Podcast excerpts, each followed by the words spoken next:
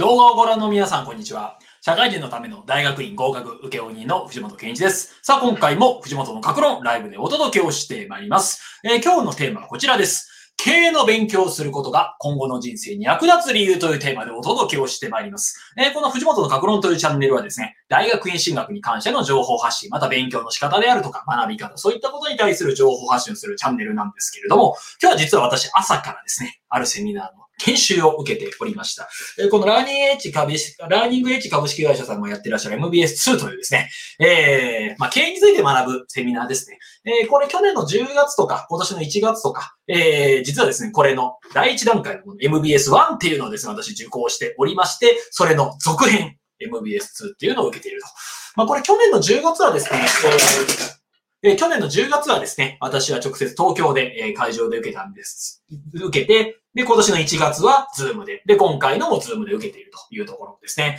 でやっぱりあの、コロナで、まあ、ちょっとだけ良かったことというのは何かと言いますと、まあ、東京の研修って普通は北海道から、うち北海道にあるんですけど、北海道からわざわざ飛行機で行って宿とか取らないと受講できなかったんですけども、まあ、ズームで手軽に受講ができると。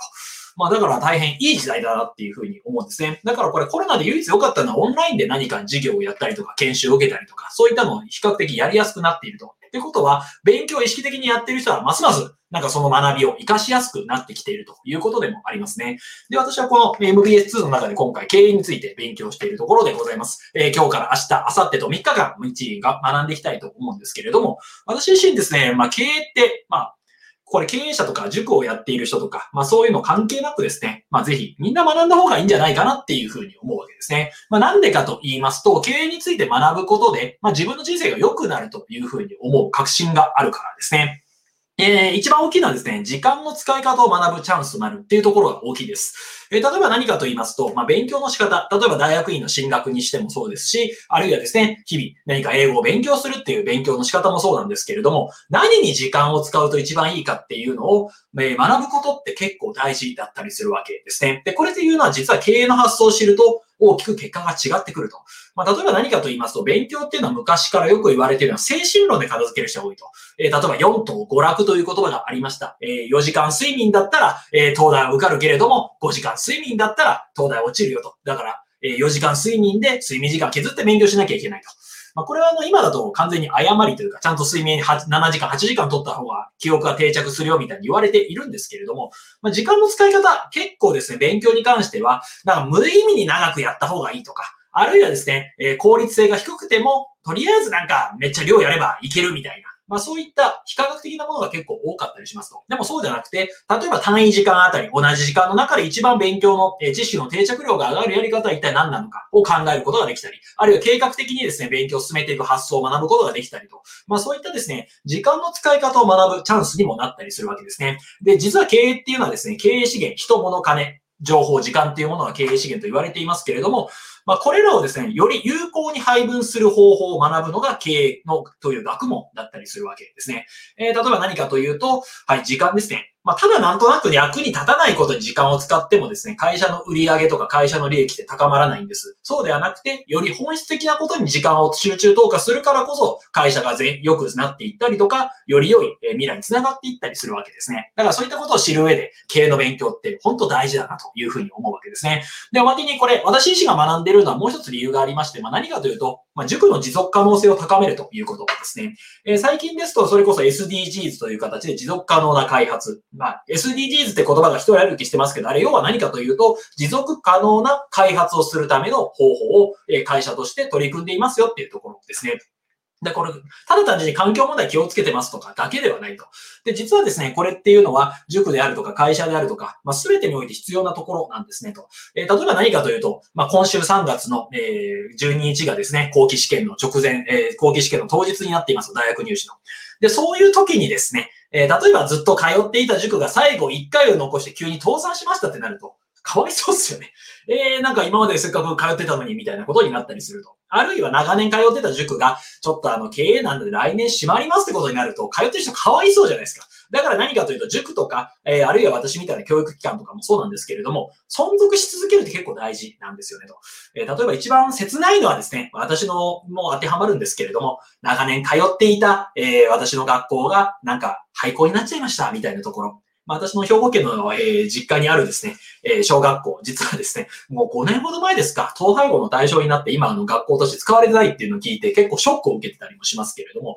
なんか昔からあったとかなくなると、やっぱショックですし、切ないですよねと。で、またリアルタイムで通ってた人からすると、自分がせっかくやってた場所が通えなくなっちゃうと。そうなると、いろいろ損になったりもするわけですよねと。えだからせっかく通っていて、えうちの塾でですね、勉強していたりとか、うちの塾で学んでいて、それで資格を取ったとか、合格した勉強する楽しさを知った、自分が計画的に勉強する力を知ったって人がいたとしても、なくなってしまうとそれおしまいなわけですね。だから潰れないようにするため、そしてですね、うちに通ってきてくださってる方にずっと同じサービスを提供できるためにも持続可能性を高めるために経営の勉強ってやっぱやった方がいいってことですね。決してこれ金儲けのための、えー、学問ではなくて、お客さんに継続的価値を、え提供するためには持続可能でないといけないと。で、そのためにはどうやったら持続できるかっていうところで経営を勉強しておく必要があるというところになってくるんですね。で、あと他にもあるのがですね、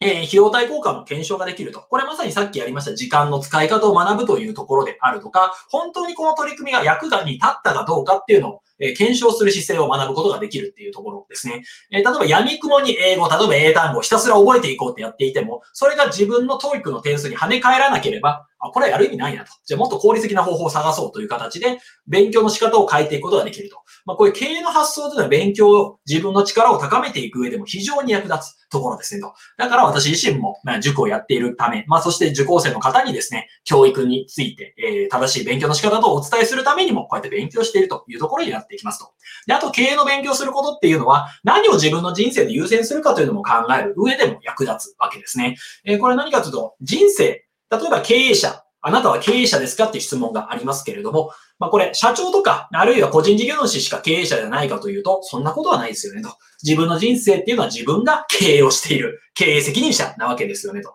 だから経営の発想が分かると自分の人生何を優先するかがよく見えてくるということになりますと。で、その時に知識がゼロだったら、やっぱりどういうふうに自分の人生を経営していけばいいのか分からなくなってしまうと。だから、なんとなく惰性で流されたり、周りにそそのかされて悪い道それてしまったりすることもあったりするわけですね。だから経営を学ぶということは自分の人生何を優先するかを学ぶことにもつながるので、まあ、みんな学んだ方がいいんじゃないかなと 思うところでございます。ただ経営っていうとどうしても金儲けとか、なんか、えー、ひたすら背筋主義みたいな感じになってしまっているので、なかなかちょっと 切ないなというふうに思うところですね。でも本当に経営の発想っていうのは全てに役立ちますと。例えばどの大学院に行けば一番自分にとってプラスになるのか。また自分がどの会社、どの学校を受けると自分にとって一番プラスになるんだろうっていうふうに、え自分の人生を考える上でも非常に役立つ発想なんですね。なんでかというと経営学っていうのは資源配分の学問だからですと。つまり時間、そして自分の能力、そしてお金。これをどれに投資するのが一番その自分の人生のプラスになるかを考える習慣づけができるのが、この経営という学問なわけでございます。えだからですね、えー、こういう内容が皆様の何らかのお役に立てればいいなと思っているところですね。まあ、あとは完全にですね、余談ですが、えこういうですね、経営について学ぶことというのは、うちの塾に通ってらっしゃる MB を目指す受講生の方、その方に授業する際にも役立つというところがありますね。えー、何かというと MBA っていうのはまさにこういう経営について学ぶ学問なわけじゃないですか。でも、それを教える側がですね、全然そういうことわからないってなると、まあ、全然役立つ価値を伝えられないということになります。えー、だから私も受講生の方もにもお伝えするという意味も込めて、こういうふうに勉強しているというところですね。で、今回のポイントです。えー、何かと言いますと、まあ、藤本勉強してますよと。はい。あいつ口だけじゃないよと言われるように、言われないようにですね、えー、勉強しているわけでございます。そうやってですね、なんかあの、まあ、藤本の塾行ってると、なんかあの、あ、自分を勉強しようときになるみたいな、そういった触発を提供できるようにですね、今後も取り組んでいきたいなというのが私の希望でございます。えー、今日何をお話ししたかと言いますと、まあ、経営を勉強することが今後の人生に役立つよというところ。まあ、何かというと、経営というのは決して社長とか個人事業主とか、そういう人だけのものではなくて、自分の人生をより良くするために必要不可欠な学問なんだというところですね。それは何かというと、人、物、金、情報、時間という言葉が経営資源として挙げられていますが、自分という人が一番、えー、自分の人生をよりよく生きるため、また世の中に貢献するためには一体何をやったらいいのか、何にお金を使ったらいいのか、どういう大学院を目指せばいいのか、どういう資格を取ればいいのか、えー、その資格を取った後自分は何をしていけばいいのかを考える上で、経営の発想って役に立つからですね。またそれだけじゃなくて勉強するときに何にどれだけ時間をかけるかっていう計画を立てる際にも役立ちますし、自分に合った勉強の仕方を考える上でも役立つ。それが経営の発想なわけですよね。えー、というところで、私自身もこういう経営のセミナー、明日、明後日と学ぶわけなんですけれども、それを通してですね、えーこれを見ている方であるとか、うちの受講生の方に還元できるような、えーものを、えー提供できるようにしていきたいと思っておりますので、ぜひ今後ともよろしくお願いいたします。えーこういった形の情報発信、毎日やっておりますので、もっと見たいという方は、いいねボタンやチャンネル登録ボタン、また概要欄からメルマガ登録、LINE 登録も可能ですので、お気軽にどうぞ。今回も最後までご覧いただきまして大変にありがとうございました。